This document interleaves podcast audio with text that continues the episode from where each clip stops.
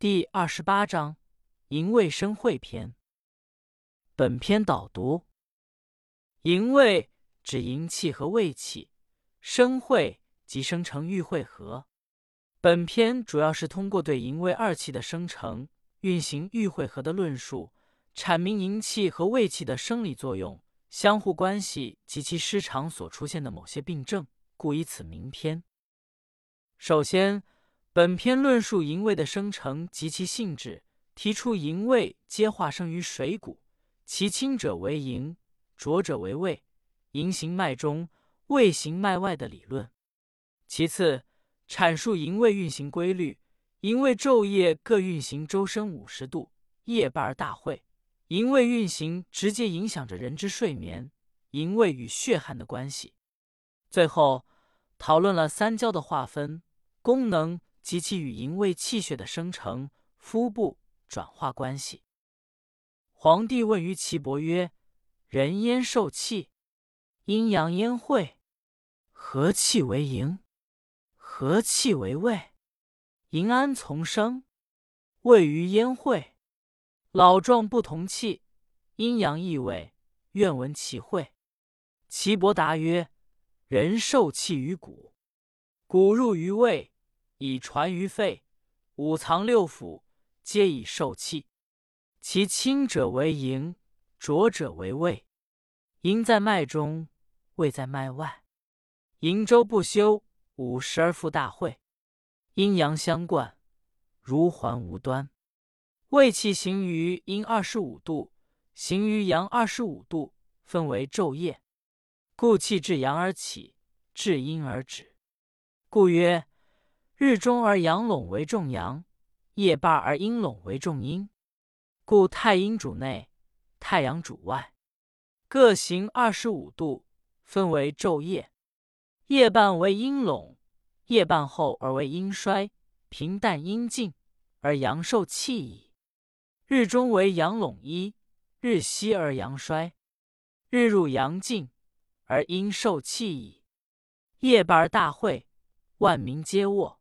命曰合阴，平淡阴静而阳受气，如是无矣，与天地同纪。注释：翼龙龙盛的意思。译文：皇帝问岐伯说：“人的精气来自哪里？阴和阳在哪里汇合？什么叫做营气？什么叫做卫气？营卫之气是从哪里产生的？”胃营之气在哪里汇合？老年人和壮年人气的盛衰不同，昼夜气行的位置各异。我希望听听汇合的道理。岐伯回答说：“人的精气来源于饮食，当饮食入胃，他的精微就传给了肺脏，五脏六腑都因此接受了营养。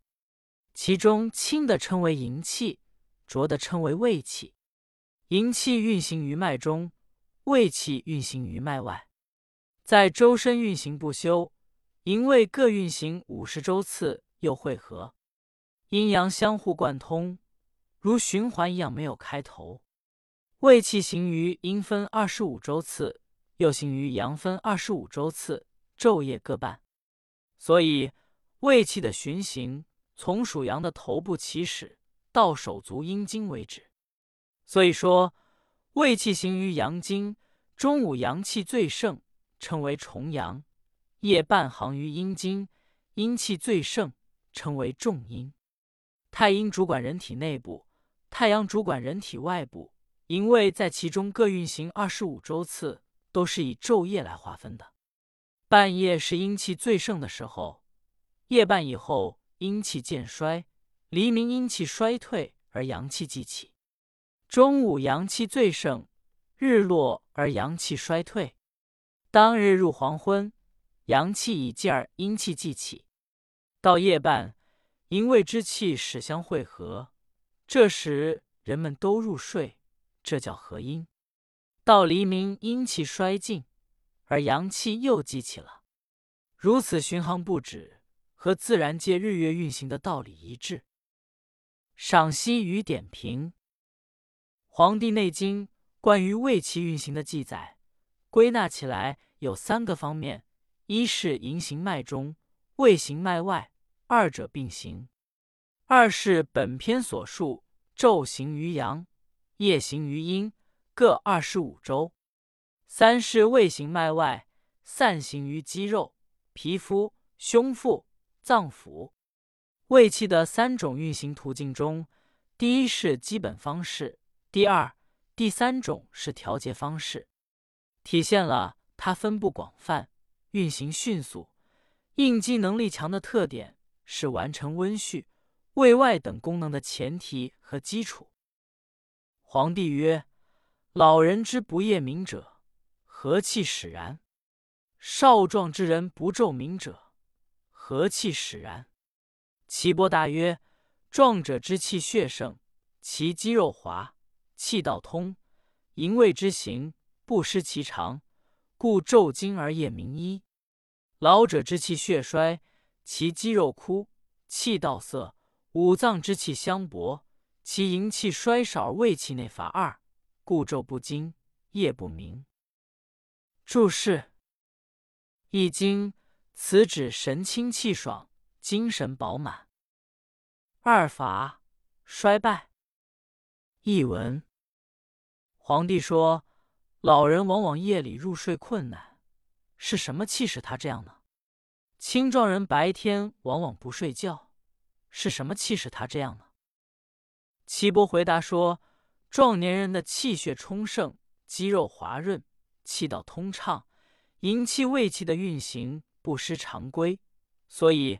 白天神气清爽，夜里睡得香。老人的气血衰退，肌肉消瘦，气道涩滞，五脏之气损耗，营气衰少，胃气内乏，所以白天神不清爽，夜里也不易入睡。赏析与点评：故气至阳而起，至阴而止。人体正常睡眠的条件是气血盛，营卫强。气血运行之道通畅，营卫能够正常运行，而阴阳相交。老人昼不惊，夜不明，是因为其气血衰，其肌肉枯，气道涩，五脏之气相搏，其营气衰少而胃气内乏。而少壮之人昼惊而夜明，则是因为其气血盛，其肌肉滑，气道通，营卫之行不失其常。这就是营卫与寤寐的关系。若胃气不能入于阴分而与营气相交，导致阳分之气盛而阴分之气虚，这是造成失眠的重要机理。由此推知，凡外感、内伤等因素一旦扰乱了营卫的正常运行，均有可能导致失眠或嗜睡等症。临床上，对于睡眠失常的病症，辨证运用调和营卫之法，如《黄帝内经》用半夏熟米汤治失眠，《金匮要略》用桂枝龙骨牡蛎汤治失眠，皆与调和营卫之法有关。皇帝曰：“愿闻营卫之所行，皆何道从来？”岐伯答曰：“营出于中焦，胃出于下焦。”皇帝曰：“愿闻三焦之所出。”岐伯答曰：“上焦出于胃上口，病咽以上，贯膈而不胸中，走液，循太阴之分而行，还至阳明，上至舌，下足阳明。常与营俱行于阳二十五度，行于阴亦二十五度，一周也。故五十度而腹大，会于手太阴矣。”皇帝曰：“人有热，饮食下胃。”其气未定，汗则出，或出于面，或出于背，或出于身半，其不循胃气之道而出，何也？岐伯曰：此外伤于风，内开腠理，毛征里泄，胃气走之，故不得循其道。此气剽悍滑急，渐开而出，故不得从其道，故名曰漏泄。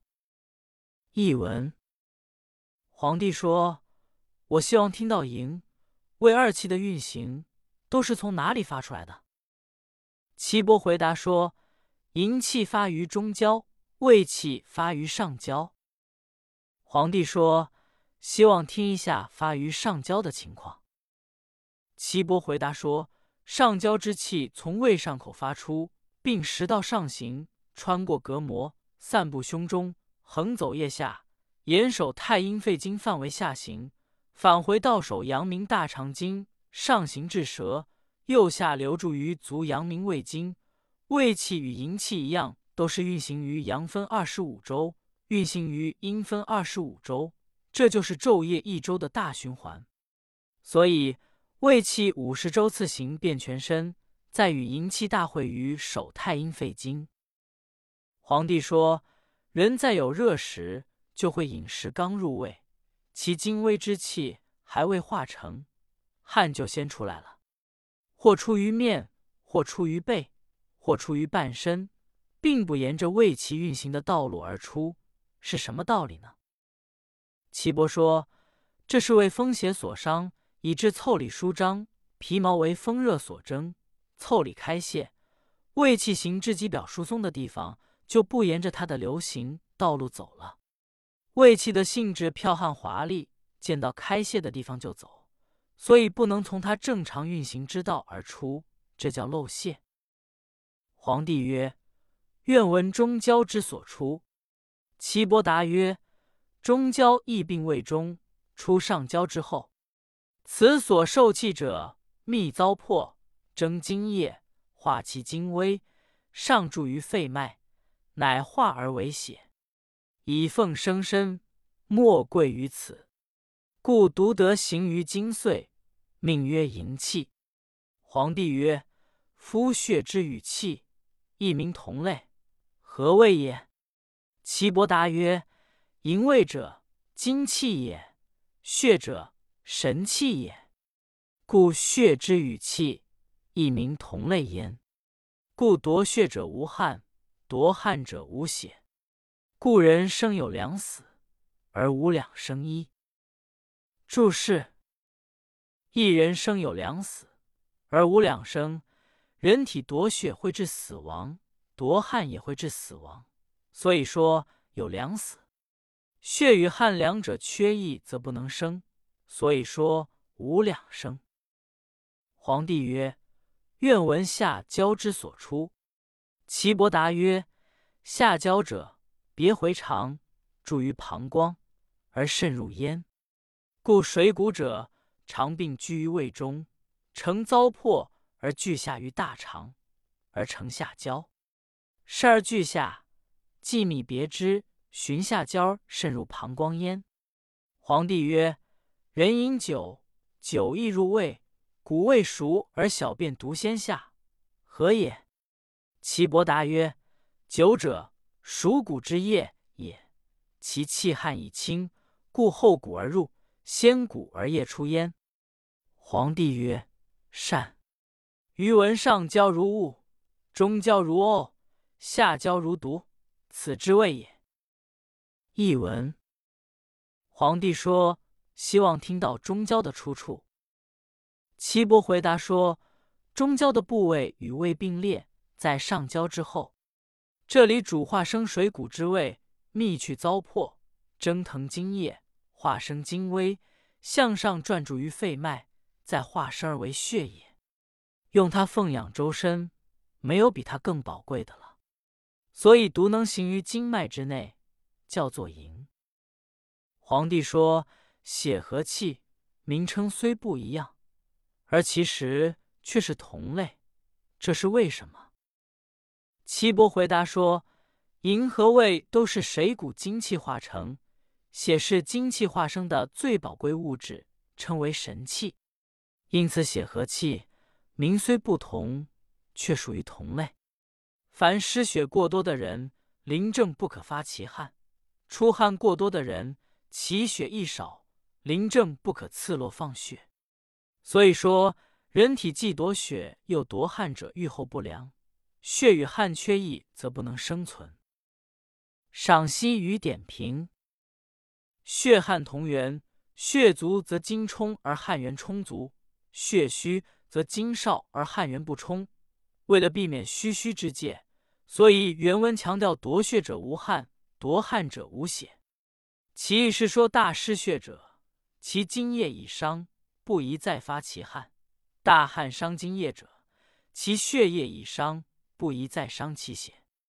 临床上，对于大失血之人，不可再夺其汗。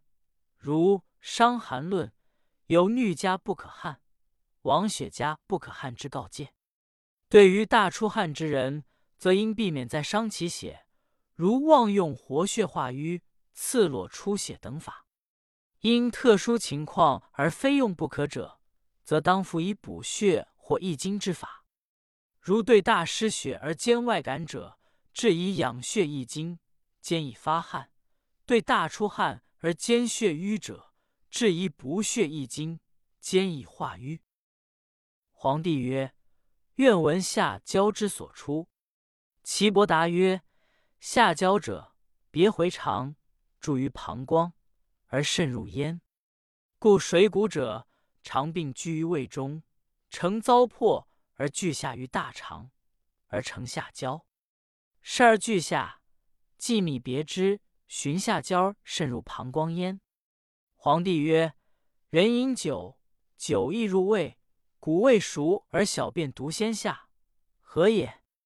岐伯答曰：久者，熟谷之液也，其气汗已清。故后谷而入，先谷而液出焉。皇帝曰：“善。”余闻上焦如雾，中焦如沤，下焦如毒，此之谓也。译文：皇帝说：“我希望听到下焦的出处。”岐伯回答说：“下焦可令将糟粕输送到回肠，又将水液渗透注入膀胱，所以水谷一类。”肠病存在胃中，经过消化，形成了糟粕，向下输送到大肠，成为下焦的主要功能。至于水液，也都是向下渗灌，排去其水，保留清液，其中浊秽部分就沿着下焦而渗入膀胱。皇帝说：“人喝酒，酒入胃中，谷物还未腐熟，而酒液先从小便排泄。”这是什么缘故？岐伯回答说：“酒是谷类发酵而酿成的液体，其气票汗清纯，所以比食物后入，反比食物先从小便排出。”皇帝说：“很对。我听说三焦的功能，上焦像雾一样，中焦像沤物池一样，下焦像水沟一样。” w w w. c l x t. net x t 小说天堂。